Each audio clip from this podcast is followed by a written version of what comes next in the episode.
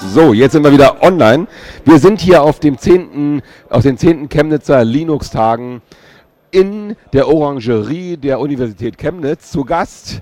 Und wir haben auch wieder einen Gast hier äh, vor uns sitzen.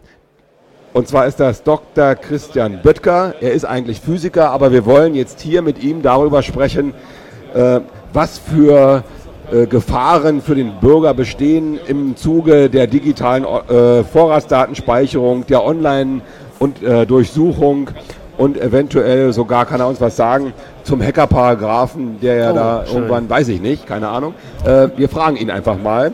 Äh, es ist ja in aller Munde, die RFID-Chips sollen kommen. Ähm, die Überwachung unseres Kaufverhaltens wird damit eingeleitet. Das heißt, äh, man wird ja schon überwacht, wenn man irgendwo bei Nielsen sich eingeschrieben hat, dann kann man natürlich immer an der Kasse sagen, ja, mein lieber Kassierer, äh, buche alle Produkte, die ich bei dir kaufe, auf Nielsens Konto und äh, er wird mich überwachen, ob ich auch gesund lebe. Genau, ja. Ja, äh, das kann alles viel besser gehen. Es geht, kann alles automatisch gehen. Ihr müsst an der Kasse nicht mehr sagen, dass ihr das auf euer, euer Nielsen-Konto gebucht haben wollt. Nein, ganz automatisch könnt ihr sogar ohne Kassierer sagen, ich gehe durch den Kassen, durch die Kassenschranke und in dem Moment weiß das Kaufhaus, was ihr gekauft habt und was das Kaufhaus nachbestellen muss. Wo, worin liegt denn da nun die Gefahr für den Bürger? lieber Oh, da gibt es einige, einige nette Gefahren bei. Insbesondere natürlich die, dass äh, die Kasse zwar meint, das wäre ich, aber ich bin es gar nicht, weil jemand meinen Chip einfach kopiert hat und mit meinem Chip dann einkaufen geht. Aber uns versprechen ja die IT-Unternehmen immer, dass sowas ja überhaupt nicht kopierbar ist, dass das ja äh, gar nicht geht. Ja, das ist äh, wohl wahr. Äh, komischerweise ist es uns durchaus gelungen, den Chip im Reisepass zu kopieren. Den Chip im Reisepass sogar. Jo. Also, Allerdings ohne die Fingerabdrücke, aber immerhin mit dem digitalen Bild drauf. ja, und das ist ja die Frage. Äh, ich weiß nicht, ob man an jeder Grenzkontrollstelle immer die Fingerabdrücke vergleicht oder ob alle Grenzkontrollstellen in äh, Afrika oder Asien überhaupt die Möglichkeit haben, den Fingerabdruck, den ich dann dort vielleicht auch äh, machen kann, mit Ja. dem Fingerabdruck in meinem Ausweis zu vergleichen. Nein, die Möglichkeit werden sie sicherlich nicht haben, weil der Zugang zu den Fingerabdrücken im Reisepass nur vertrauenswürdigen Staaten gewährt werden wird. Also die können das gar nicht. Aber Ja. den Rest, das digitale Bild, äh, das äh, ein ganz normales JPEG 2000 ist und aber die Besonderheit hat, dass es ein biometrisches Bild ist, mit dem ich Gesichtserkennung machen können soll, den kann man problemlos rauslesen, sobald man eine Fotokopie des Reisepasses hat. Ah ja. Und äh, ich kann also damit äh, einen Menschen duplizieren, jedenfalls auf dem Papier. Der ist dann einerseits gerade in den USA eingereist und versucht wieder mal ein Flugzeug zu besteigen. Und andererseits treibt er sich aber gerade in der Universität hier in Chemnitz bei den Linux-Tagen rum. Und Ja. nun ist die Frage, wer war der Richtige? Genau so. Also die in Papier natürlich nicht. Um den Reisepass selber, die Papier zu kopieren, da muss man dann vielleicht noch ein bisschen weiter östlich reisen. Aber den Chip Das ist da gar nicht mal so teuer, denke ich mal. Das denke ich auch, ja. Äh, den Chip zu kopieren ist durchaus möglich und die Gerätschaften dafür äh, sind sehr billig. So ein Chip, naja, man muss eine Blankkarte, eine Blank, eine RFID-Chip haben, den kann man kaufen. Die sind nicht besonders teuer. Äh, ein RFID-Reader mit entsprechender Ausrüstung mag so um die 200 Euro kosten bei eBay. Die Software gibt es umsonst und schon ist man dabei. Ah ja, dank äh, Linux kann man also auch sowas ganz kostengünstig Richtig, erledigen. ja. Ähm, es ist natürlich äh, bekannt, dass man solche Sachen kopieren kann. Wir kennen das ja von der Krankenversichertenkarte.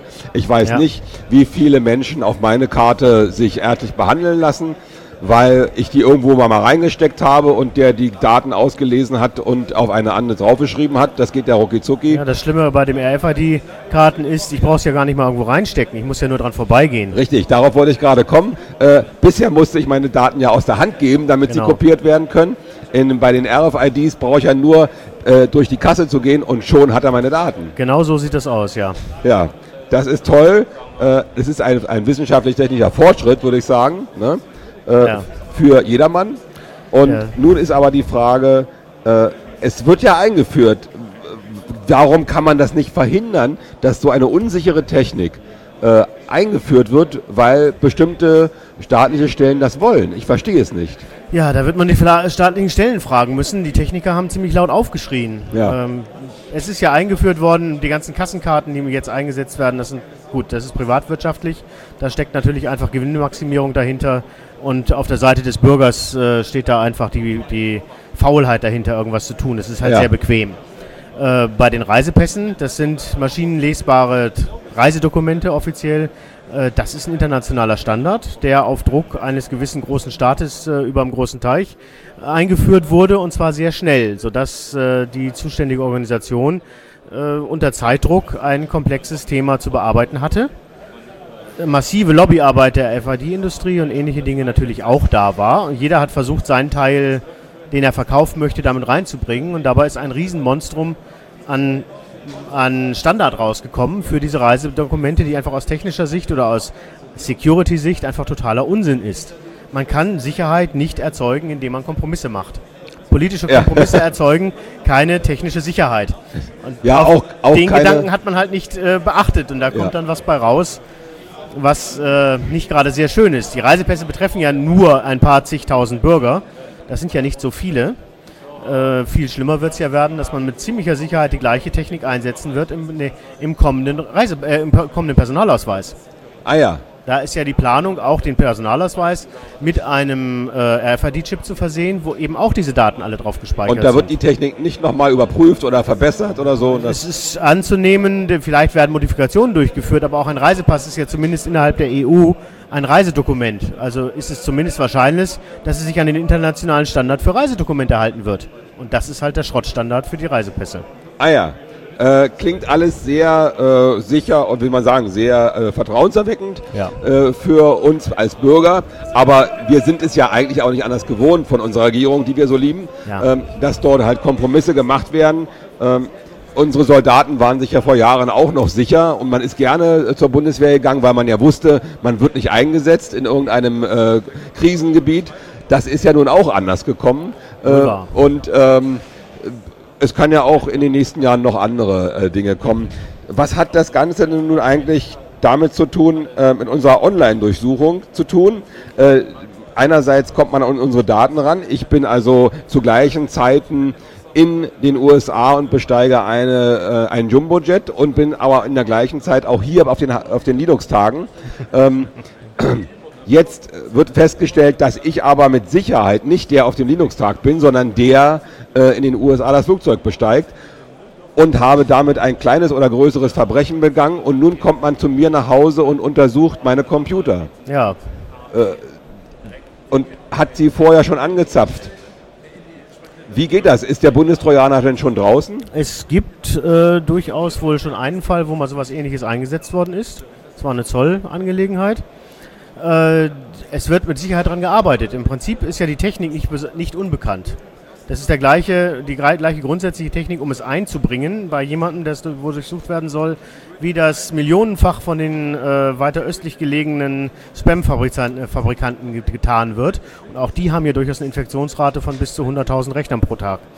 Man will ja die Online-Durchsuchung nicht in so einem großen Maßstab machen, aber die grundsätzliche Technik ist vorhanden, die man dazu benutzen kann. Es werden diese Techniken verwendet, um einzubrechen und eben äh, dann äh, ohne dass der Benutzer es merkt, der Datenbestand auf der Festplatte durchsucht wird.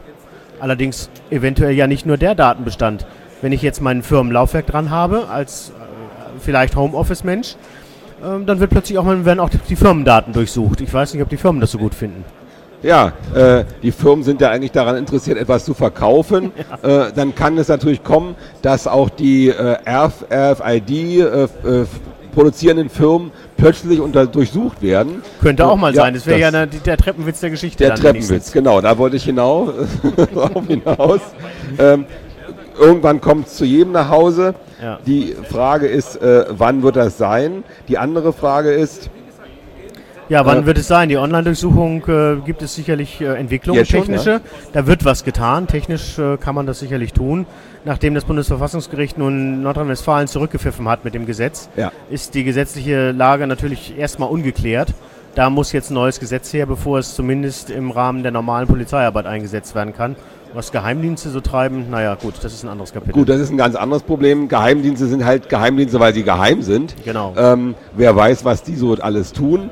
Ähm, derjenige, der jetzt zu Hause äh, sitzt, muss er sich heute schon fürchten oder äh, Das hängt davon ab, wie paranoid er so ist. Ja. Ähm, es ist ja, es wird immer davon geredet, dass äh, die Online-Durchsuchungen vielleicht in dem Rahmen von, äh, von den Bundesdienststellen 10 bis 15, 20 Stück pro Jahr stattfinden sollen.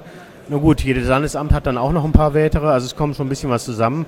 Aber es ist nicht so, dass sie es flächendeckend machen wollen, dafür ist der Aufwand auch viel zu hoch. ja, genau. Ähm, die andere, ein anderes Teil ist natürlich die Online-Überwachung. Man kann ja so einen Trojaner auch benutzen, um eigentlich verschlüsselte Inhalte schon an der Quelle abzuzapfen. Das ist dann nicht die Strafverfolgung, sondern eine Prävention. Ähm, wie weit das jetzt gediehen ist, dazu sind auch noch keine Gesetzentwürfe da, weiß man natürlich nicht. Dann ist es ja so, viele sagen ja, ich mache ja nichts Unrechtes, ich kann ja gar nicht eigentlich von den staatlichen Stellen ähm, überwacht werden, weil äh, die haben ja gar kein Interesse an mir. Aber man kommt ja doch manchmal schneller, als man denkt, in die Verlegenheit, äh, als Gefahr oder als Verdachtsmoment äh, irgendwo angesehen zu werden. Ja. Ich war auf der Straße, eine Demonstration zog an mir vorbei und hielt ein paar äh, staatsfeindliche, in, in Anführungsstrichen, Schilder hoch, weil sie vielleicht für mehr Kindergärten oder mehr Freiheit an äh, schulischen ähm, Nachmittagsarbeitsgemeinschaften demonstriert haben. Dabei kam dann die Polizei ins Spiel mit einer wasserwerfenden äh, Fahrzeugkolonne und schon bin ich auf dem Foto und gehöre zu einer kriminellen Vereinigung. Ach, das geht ja viel schneller. Man muss Noch ja, schneller. Da muss sich ja nur irgendein Beamter mal oder irgendjemand mal beim Aufschreiben oder Mitschreiben eines Namens vertun und schon hat man äh, einen Tippfehler machen, schon ist man da Wir drin. sprachen ja gerade über Ihren Namen. Der kann Ja. Böttger heißen, der Ja, kann ja. Böttiger heißen oder Böttcher Bei oder mir geht das ja Bötticher. noch, aber ich habe einen Kollegen, der heißt äh, Schmidt mit Nachnamen und hat auch einen häufigen Vornamen. Ja. Äh, der hat das Spiel schon mal gemacht. Der hatte sehr große Schwierigkeiten, irgendeinen äh, irgendetwas noch zu tun, weil es leider einen gleichnamigen Menschen gab, der auch noch am gleichen Tag Geburtstag hatte, der aber leider schon seit langem insolvent war. Ah ja. So, das kann natürlich auch mit solchen Dingen mal passieren. Ja. Also man kann sehr schnell in die Beobachtung solcher Dinge kommen. Und die Argumentation zu sagen, ich tue ja nichts Unrechtes, was wollen die von mir? Ja. Ähm, ja, kann man so sehen. Allerdings kann man dann natürlich auch gleich von Anfang an sämtliche Arten von Datenschutz äh, natürlich komplett weglassen. Das braucht man ja nicht. Die Polizei sind ja sowieso die Guten, die tun mir ja nichts. Also brauche ich auch keine, eigentlich äh, kann ja auch die Polizei, müsste ich dann auch einen Haustürschlüssel bei denen gleich mal hinterlegen, als Doppel, damit sie jederzeit in meine Wohnung können, weil ich tue ja nichts Böses. Aber auch also, die Polizei äh, sind Menschen. Das wird, wird sicherlich wohl keiner tun. Und wenn er das nicht tut, denen nicht dann freiwillig seinen Haustürschlüssel gibt, warum sollte er ihnen dann äh, einfach den Zugang zu seiner Festplatte so einfach mir nichts, dir nichts äh, Geben, ja. geben? Man schreibt ja auch Briefe und nicht Postkarten. ja. Das hat ja auch seinen Grund. Also sollte man da vielleicht nochmal drüber nachdenken, wenn man meint, man tut ja nichts Böses. Okay, das also ein kurzer Abriss ähm, über digitale Vorratsdatenspeicherung, Online-Durchsuchung und die schöne Geschichte mit den RFIDs. Mhm. Ähm, wir danken, dass Sie hier am Stand waren, Christian, Herr Dr. Christian Ja. Böttger. Und er hat noch einen langen Abreiseweg. Wohin geht's jetzt noch? Ja, heute geht es nur nach Hannover. Der Anreiseweg war länger. Ach so, der Anreiseweg. Der. Anwegereiseweg war aus Dubai, das war ein bisschen mehr. Aus Dubai dauert länger. Okay, ja. Ja. Ich Alles wünsche klar. noch eine gute Heimreise. Danke. Vielen Dank und wir machen erstmal wieder Musik.